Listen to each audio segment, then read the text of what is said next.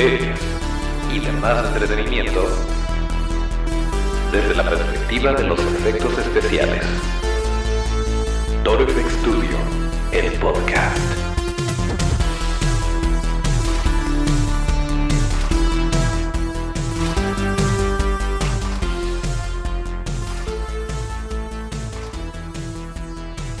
Pues estamos de vuelta en otro viernes de podcast. Bienvenidos a Torfex Studio, el podcast, el lugar donde hablamos de cine, series y demás entretenimiento desde la perspectiva de los efectos especiales de maquillaje.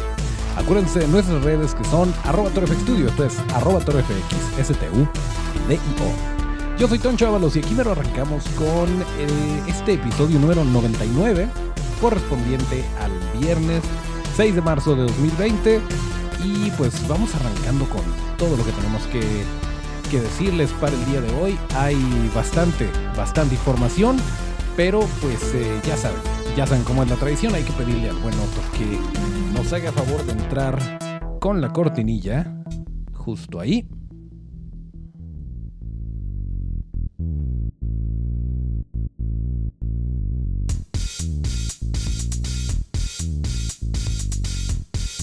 Bueno, pues seguramente ya vieron más o menos en redes de lo que vamos a hablar el día de hoy, pero eh, pues hay un par de cositas que, me gustaría tocar antes de esto. Ah, antes que nada, eh, pues bueno, ya fueron los Spotify Awards y, pues evidentemente no estuvimos por ahí nominados.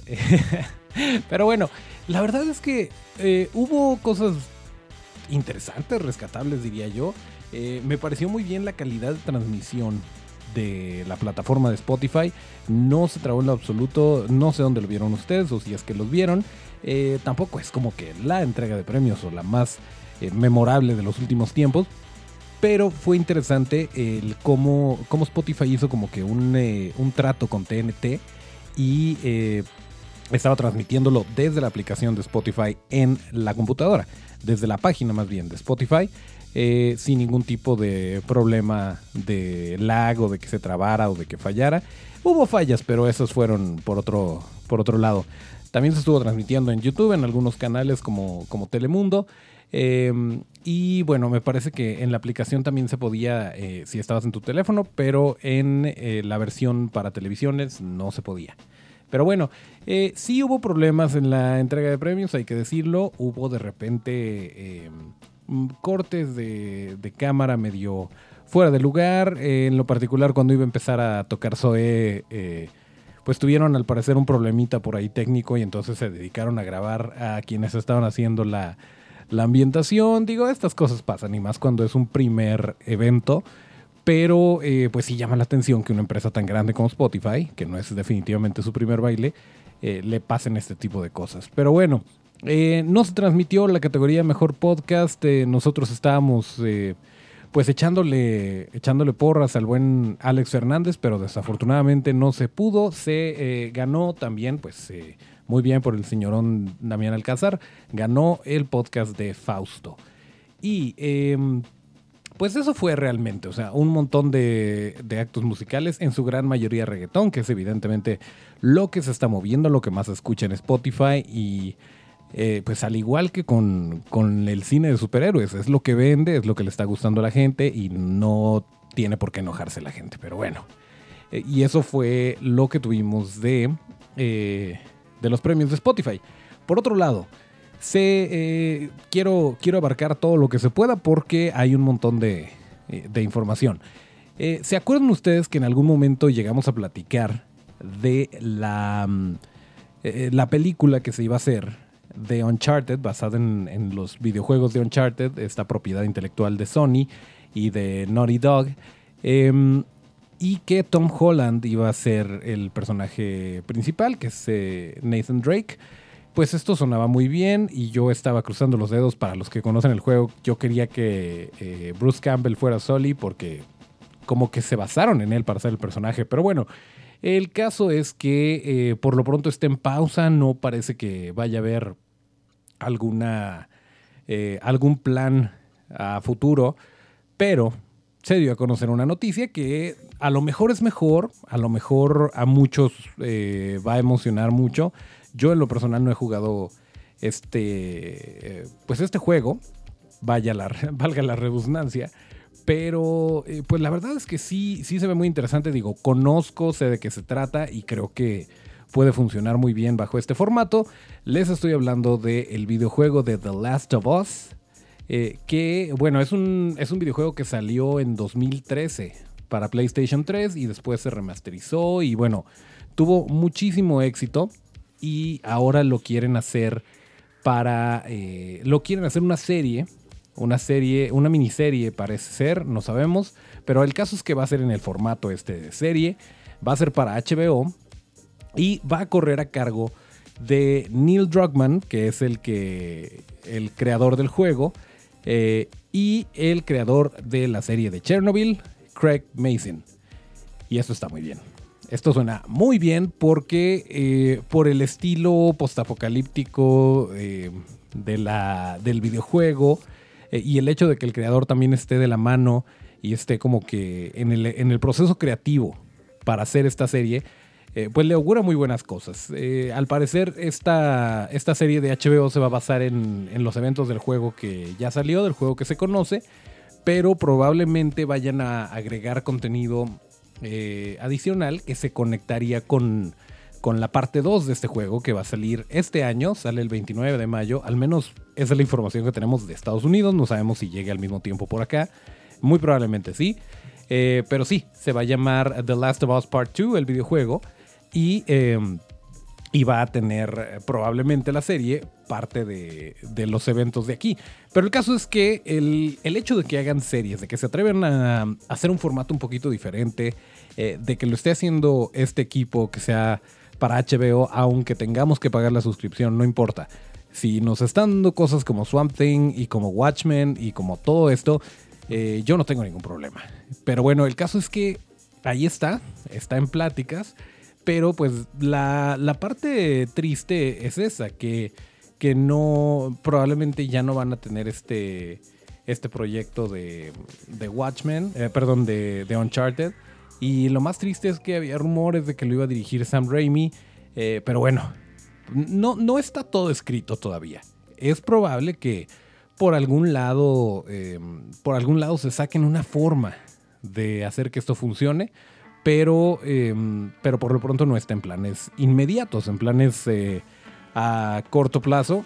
Eh, así que, pues bueno, nos podemos despedir un poquito de los planes que había con Uncharted, pero por otro lado, eh, pues qué bueno que PlayStation esté y que Sony estén volteando a ver este tipo de, cosas. Digo, ya de alguna manera se les adelantó Sega con, con Sonic. Ya vieron que le fue muy bien. Pero pues en este caso es una. Es un este. un estilo, una. una propiedad intelectual que va a un público un poquito más adulto. Y el hecho de que se atrevan a dar ese brinco me parece una gran idea. Me parece que pues tiene potencial de que les vaya muy bien, así que pues habrá que esperar. Por aquí nosotros les vamos a decir conforme nos vayamos enterando de la información y eh, pues esténse pendientes porque suena como algo de lo que vamos a estar hablando en los próximos meses de aquí a que salga la miniserie y ya saben, después la vamos a ver y la vamos a estar comentando por acá. Así que, em, pues bueno, esa era la, la nota que les quería platicar. Y hay más cosas, pero le voy a pedir al buen Otto que le suba un poquito al volumen en lo que checo un detallito de los micrófonos y le tomo mi café.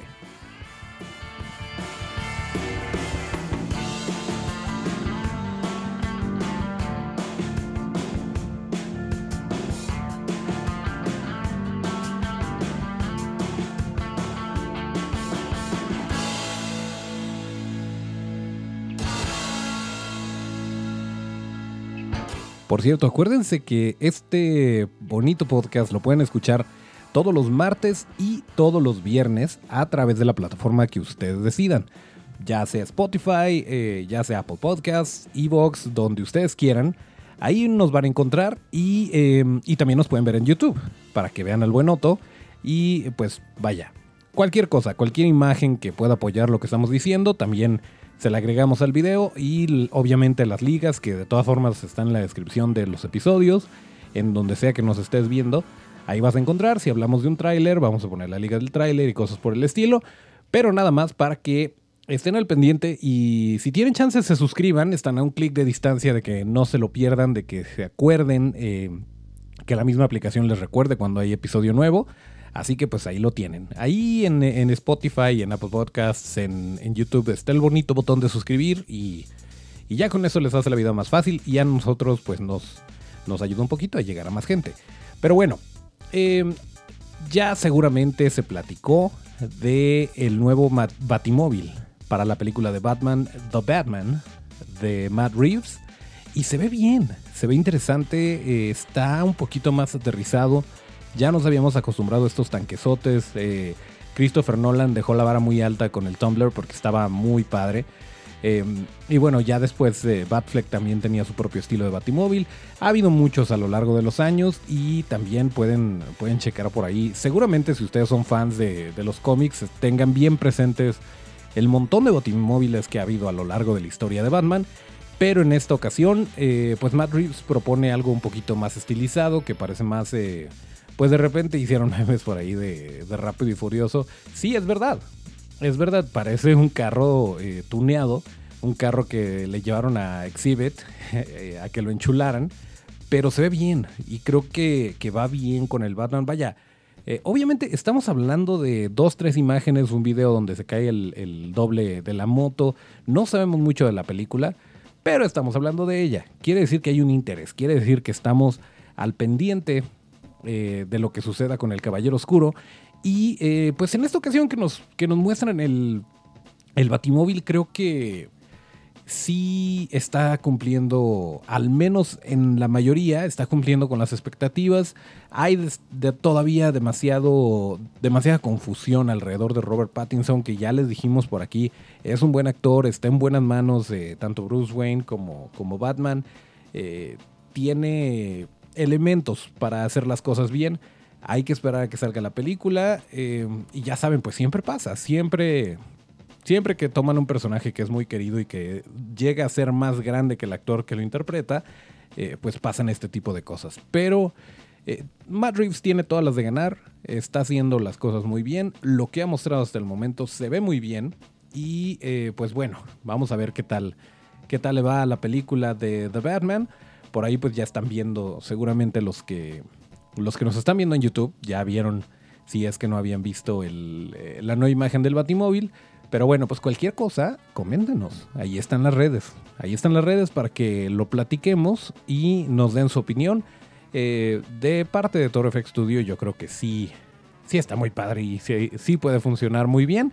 Pero vaya, un Batimóvil no va a levantarte de la película ni la va a dejar caer. Eh, Así que, eh, pues bueno, es solo un elemento, solo un elemento de toda la película, así que tranquilos para los que están muy preocupados porque vayan a arruinar, entre comillas, el, Batman.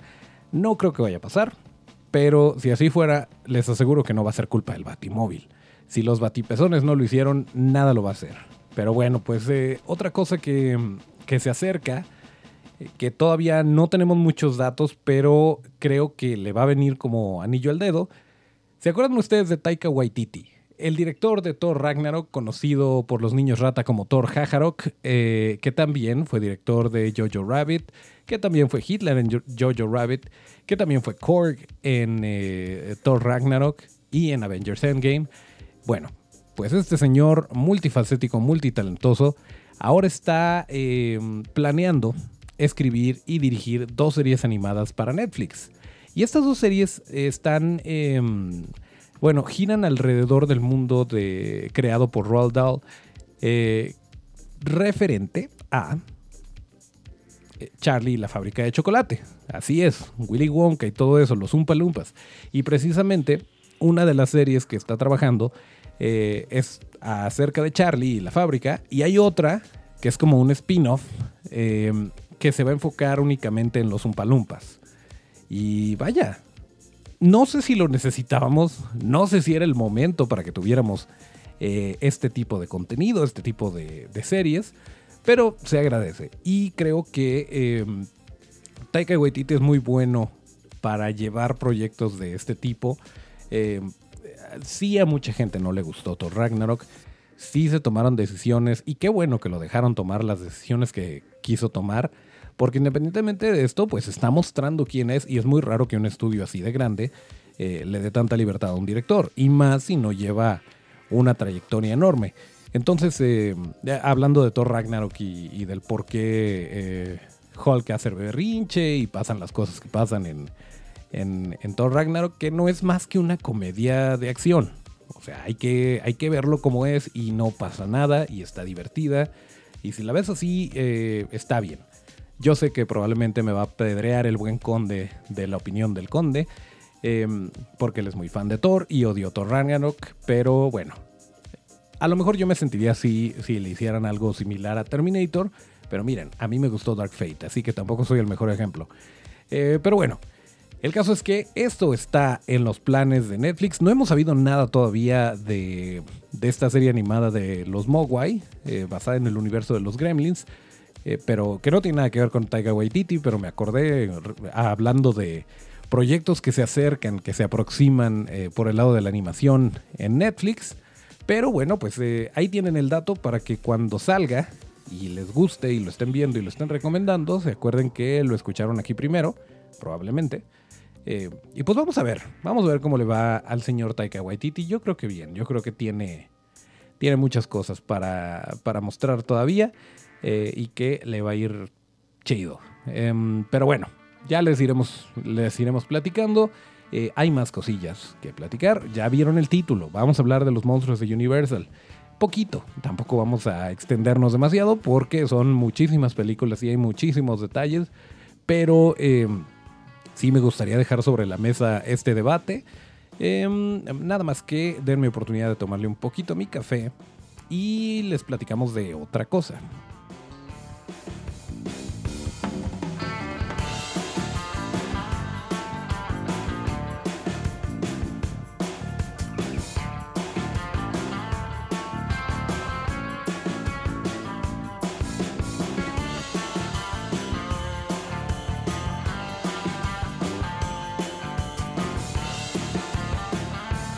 Bueno, pues hablando de Netflix, por ahí viene, por ahí viene ya. El próximo mes, 3 de abril si no me equivoco, se estrena la parte 4 de La Casa de Papel. Ya les habíamos platicado un poquito el año pasado de, eh, esta serie de Netflix, La Casa de Papel, que hasta el momento lleva tres temporadas y em, yo me atrevería a decir que si bien de repente puede tornarse un poquito repetitiva y puede tornarse de repente pues monótona por la por la fórmula que tienden a repetir, que de repente las primeras veces sí te tiene súper emocionado, pero ya después como que se vuelve un patrón y ya no es tan padre, ya no te sorprende tanto. Eh, creo que la han sabido modificar. No sabíamos que necesitábamos una temporada 3 y la supieron hacer funcionar. Como termina la temporada 2, obviamente no lo vamos a decir con spoilers, pero eh, la manera en que termina la temporada 2, pues ahí pudo haber terminado y no pasa nada. Y recordamos como una serie de dos temporadas que tuvo éxito, que nos entretuvo y hasta ahí. Pero resulta que eh, probablemente por el cochino dinero, Netflix dice, va, vamos a aventarnos una tercera temporada y ahí vienen todos de regreso y, y lo hacen bien. O sea, no, no, solamente, no solamente se trató de exprimir eh, la franquicia y de sacar capítulos por sacarlos, sí se sentaron a escribirlo y a planearlo bien y eso se agradece muchísimo. Y hay nuevos conflictos, hay nuevas situaciones, hay cosas que se salen de la mano, hay nuevos elementos, nuevos actores, eh, aprovechando que tenían más episodios y que, porque obviamente ni siquiera los creadores tenían planeado hacer tres temporadas, mucho menos cuatro. Pero em, se expande un poquito más la historia de los personajes que ya conocemos y vemos de repente flashbacks y de... Em, vemos de repente eh, pues otras situaciones que pueden parecer similares pero, pero que sí le saben dar el giro. Entonces yo creo que, fue un, gran acierto el haber hecho la temporada 3. Nuevamente, pudimos haber muerto felices eh, sin haberla visto nunca, sin que existiera, pero se agradece que existe porque se hizo bien, se hizo con, eh, con todo lo que tenía que tener, em, con todo el interés de, entretener, de contar una historia divertida. Y, pues resulta que va a haber temporada 4. que ya lo sabíamos. Realmente, eh, temporada 1 y 2 se terminan inconclusas, la 2 termina. Eh, y ahí nos quedamos. Temporada 3 muestra una, una nueva situación y termina inconclusa. Y ahora la temporada 4 yo esperaría que cierre ya esto, a menos que vaya a haber 5, 6, etcétera. Pero vaya, al menos el conflicto que se planteó a principios de la temporada 3, yo esperaría que se resuelva en esta parte 4. Eh, pero bueno, les vamos a dejar por ahí el link en la descripción de, este episodio, donde quiera que estén. Nada más si están, eh, me parece que en Spotify y en Apple Podcasts no le pueden dar clic a la liga. Entonces a lo mejor se tienen que ir a YouTube y ahí sí le pueden dar clic y se van directito al... Eh, y de todas formas tienen que ir a YouTube para ver el video. Entonces, bueno. Em, ahí pueden ver el tráiler de La Caja de Papel y nos dan su opinión. La verdad, eh, si no la han visto, están muy a tiempo de ponerse al corriente. Falta un mes todavía para que se estrene la parte 4. Y si les gustan todas estas eh, historias de, pues de suspenso, pero no, no por el lado del terror, sino más bien eh, de acción, de, de medio drama, de repente, estas películas de robo, no necesariamente Ocean's Eleven eh, y no necesariamente George Clooney, pero creo que ah, también esa es otra cosa. Las, actuaciones están de primer nivel, son divertidas cuando tienen que ser divertidas, son dramáticas cuando tienen que ser dramáticas, eh, son intensas. Eh, está muy bien, está muy bien la serie. Si no les gusta esto, pues no pasa nada. Pero si tienen oportunidad y la quieren ver, em, yo creo que no se van a arrepentir si, si, les gusta todo este rollo. Y pues por ahí viene la, la temporada 4. Y ya por fin, ya por fin vamos a debatir este rollo. Vamos a hablar de los monstruos de Universal. Muchos de nosotros probablemente no vivimos con ellos, no, no crecimos con ellos. Sin embargo, por alguna razón, conocemos perfectamente quiénes son. Y esto es porque los de Universal son unos genios que se dieron a la tarea de asegurar los derechos de todos y cada uno de ellos y de sus imágenes y de todo esto. En alguna ocasión lo llegamos a comentar. Pero bueno, el caso es que em, Universal se... Vaya, si tú quieres hacer una película de Frankenstein, si quieres hacer alguna imagen de Frankenstein, le tienes que pagar derechos a, Universal porque ellos tienen los derechos, aunque no sea suya la, la, obra, aunque no sea suyo el libro, ellos fueron los primeros en darle eh, una imagen en la pantalla y a raíz de esto aseguraron los derechos, hicieron la carrera de Boris Karloff, hicieron la carrera de Jack Pierce. Eh, Jack Pierce era el artista de maquillaje, el precursor de, todo este rollo, junto con Lon Chaney y otros. Pero Jack Pierce fue quien creó al monstruo de Frankenstein, que estaba maquillando a Boris Karloff durante horas. Eh, al grado de que Boris Karloff prefería estar sentado todo el tiempo, eh, perdón, prefería dormir con el maquillaje puesto porque eh, no, no quería pasar todos los días cuatro o seis horas en la silla de maquillaje para que le hicieran toda esta deformidad de la cabeza, porque en ese entonces se hacía cada día, cada día se hacía la construcción de volumen de, de este maquillaje y pues él prefería que no. Pero el caso es que eh, marcaron época, definitivamente. Inspiraron a personas como nuestro querido Guillermo del Toro y muchísimos otros eh, artistas de maquillaje, cineastas, escritores. Fue un, hubo un antes y un después de, los monstruos de Universal. Estamos hablando de Frankenstein, del hombre invisible, del hombre lobo, la momia, Drácula, obviamente. Em, y pues todos estos eran como, como unos, eh, decía por ahí el buen Víctor Osuna, que que antes de los Avengers, este era como que el primer equipo, como que eran los Avengers del horror. Em, y, era, vaya, estaba muy padre porque de repente cruzaban universos y hacían referencias y, pues sacaron infinidad de películas em, que también llevaban, obviamente, un montón de maquillajes de efectos especiales. Entonces, vaya, qué, qué bonito hubiera, hubiera sido vivir en esos tiempos y haberla podido ver en el cine. Eh, pero bueno, el caso es que por alguna razón se termina todo esto. Eh, ya no tienes a, a Bela Lugosi, ya no tienes a, Boris Karloff, eh, ya no tienes a Jack Pierce. Y entonces eh, como que se apaga un poquito, se apaga un poquito la euforia de los monstruos Y, em, y ahí quedó. Y de repente, eh, pues no ha, no ha habido películas nuevas de como tal de estos monstruos. Em, ha habido momias, pero no, no es la misma momia. O sea, las momias de Brandon Fraser, nada que ver. Eh, ha habido de repente eh, Joe Frankenstein o cosas así, pero tampoco, tampoco son el propio Frankenstein como el que, como el que lanzó Universal. Y ah, en años recientes, dice, dice Universal Studios, ¿saben qué? Vamos, ya es hora de relanzarlo, ya está lista la gente para que volvamos a, presentar nuestros monstruos en la pantalla grande, para que los reinventemos y vamos a tener un elencazo, va a estar... Eh, Russell Crowe, va a estar Johnny Depp, va a estar Tom Cruise, vamos a hacer algo enorme. Em, y entonces lanzan la película de la momia con Tom Cruise y fracasa de una manera rotunda, le va horriblemente, la pedrean por todos lados. Y Universal dice, dijo mi mamá que siempre no, ya no juego, bye. Y se cancela, en ese momento se cancela el proyecto de, de Universal Pictures, eh, perdón, de, de Universal Monsters. Y pues fue triste, fue triste, entendible, pero triste. Y eh, pues ahí quedó. Bueno, recientemente, vaya, más recientemente, en particular hace una semana, le va muy bien a la película de El hombre invisible. Y la, diferencia es, creo yo, el estilo, la, la estética, la forma, el formato que le dieron a esta película del hombre invisible, que conectó muy bien con las audiencias. Que si bien no tenía mucho que ver, ah, por ahí también estuvo la película de, eh, de Hollow Man con Kevin Bacon, que también era de, del hombre invisible.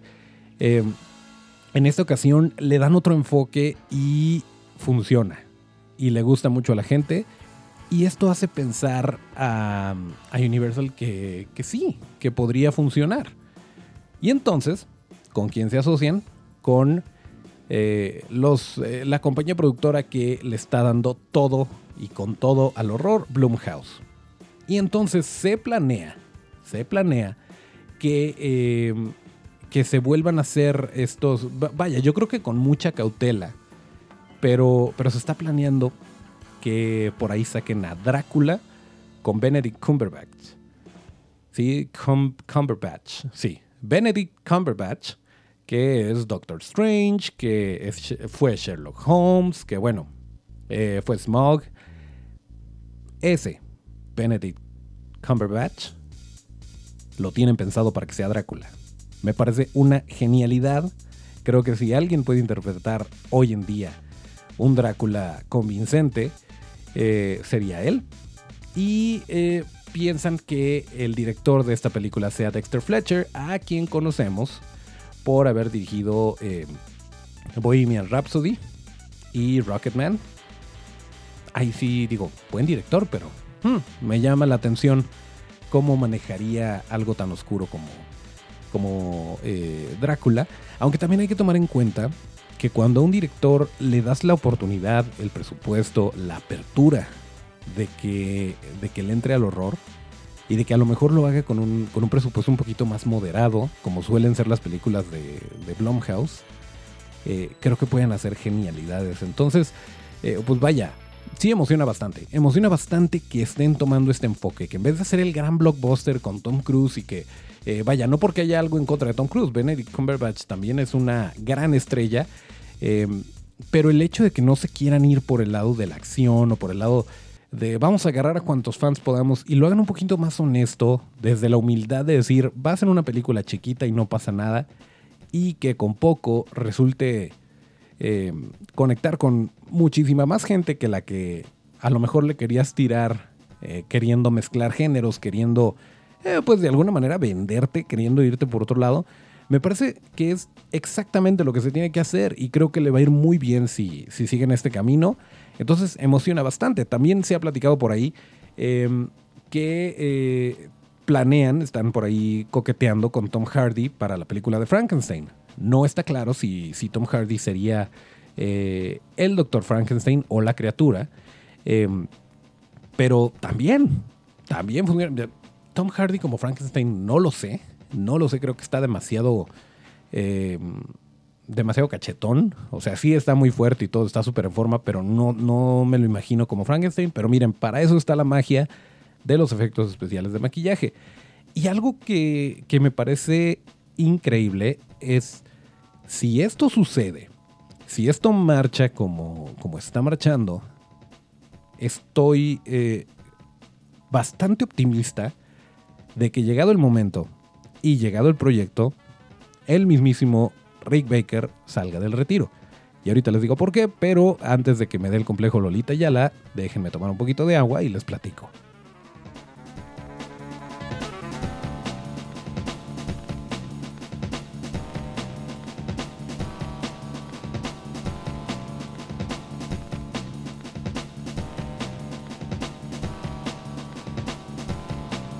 ¿Por qué habría de volver Rick Baker para algo así? Ya habíamos hablado de repente de cuando Kazuhiro Tsuji regresó, que lo sacaron del retiro para trabajar en las horas más oscuras. En este caso, cuando se rumoró, no les había platicado, dentro de este rollo de los monstruos de Universal, eh, estaba también la película de eh, Wolfman, que pues era una, eh, una completa reinvención de- del personaje del hombre lobo, pero rindiéndole obviamente tributo al hombre lobo original de Universal. Y obviamente Rick Baker dijo, eh, empezó a hacer llamadas, empezó a buscar a sus contactos y, oye, pues eh, si sí se va a hacer esto, me encantaría ser yo, me encantaría estar por ahí involucrado. eh, ya sabes que yo le sé al maquillajillo por ahí. Y pues seguramente vas a necesitar a alguien que te maquille a los lobos, entonces pues, pues aquí andamos. Y resulta que sí se le hizo. Por supuesto que se le hizo. Eh, y hizo un trabajo impresionante. Por ahí, chéquense, hay un, hay un, eh, un capítulo de- del año pasado, de la temporada pasada, donde hablamos precisamente de, eh, de la película de Wolfman. Y se las recomendamos para que la vean y la estudien y absorban su mensaje. Y lo interesante que fue que, que Rick Baker, em, pues siendo muy fan de los monstruos de Universal, siendo muy fan de Jack Pierce, eh, trató de rendirle homenaje de una manera que se ve parecido, se ve similar al, al- al original, pero súper actualizado, increíble, eh, eh, vaya, un poquito más aterrizado a la realidad, obviamente con la- las técnicas, los materiales, con todo lo que tenía a su disposición, su experiencia, y logra hacer de Benicio del Toro y de Sir Anthony Hop- Hopkins eh, unos lobos impresionantes que, vaya, independientemente de la historia, las actuaciones, que por cierto tampoco son malas, sale por ahí Emily Blunt, por cierto, eh, independientemente de todo esto, los monstruos, las criaturas, las escenas de pelea, eh, todo esto es, es una obra de arte eh, que se mueve. Eh, realmente vale muchísimo la pena ese trabajo de maquillaje. Y pues obviamente, claro, claro que tenía que pasar. Claro que Rick Baker iba a decir, oye, yo soy súper fan de esto y van a hacer película. No, me la, no la veía venir, pero yo le quiero entrar. Ahorita el señor está innovando, está retirado del, del área de, del cine, pero está esculpiendo, está haciendo cosas en 3D, está haciendo máscaras en 3D, está eh, divirtiéndose muchísimo, está haciendo lo que le gusta, pero ya fuera de la burocracia de, de Hollywood.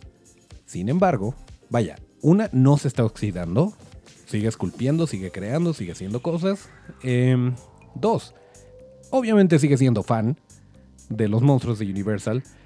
Y eh, me juego el cuello que si vuelve una película, si de repente dicen vamos a hacer eh, una película de Frankenstein, eh, de Universal, y el director, el guion, el, actor, todo se acomoda, todo, todo indica que, así como esta de, de Drácula, que se va a hacer em, con el espíritu y con la intención que se debe de hacer, por supuesto, por supuesto que el señor Baker va a coquetear con la idea de regresar y nada más es cosa de que diga, oye, puedo jugar para que le abran las puertas de par en par y lo dejen. Em, pero bueno, estamos teoretizando, teorizando, eh, estamos poniéndonos gorros de papel de aluminio y inventando cosas que no han pasado, pero que podrían pasar. Eh, pero vaya, eh, es un, es un muy buen momento. Es un, creo que el panorama de este tipo de películas y de este tipo de efectos, de esta rama del arte, creo que es muy bueno, muy esperanzador. Y, em, y creo que, vaya, espero, espero de verdad que ahora sí le atinen, que ahora sí, que en algunos años estemos diciendo o esté diciendo la gente, porque nosotros no decimos ese tipo de cosas, pero que la gente esté diciendo, ya estoy harto de tantas películas de monstruos, ya así como lo dijeron de las películas de superhéroes, que de todas formas no se van a ir a ningún lado. Ojalá y digan esto, pero de los monstruos, de las criaturas.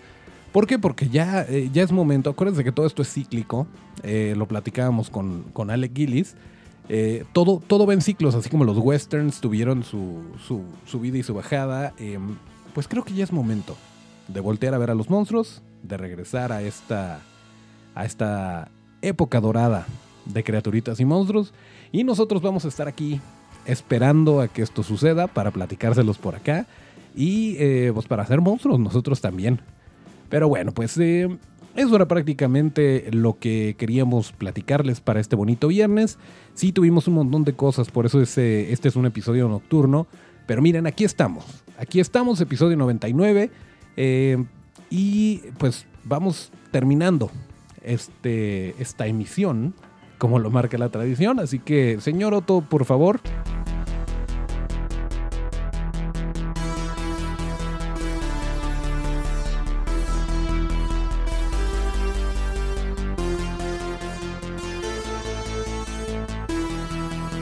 Bien, pues aquí terminamos el episodio número 99 de Toro FX Studio, el podcast correspondiente al viernes 6 de marzo de 2020.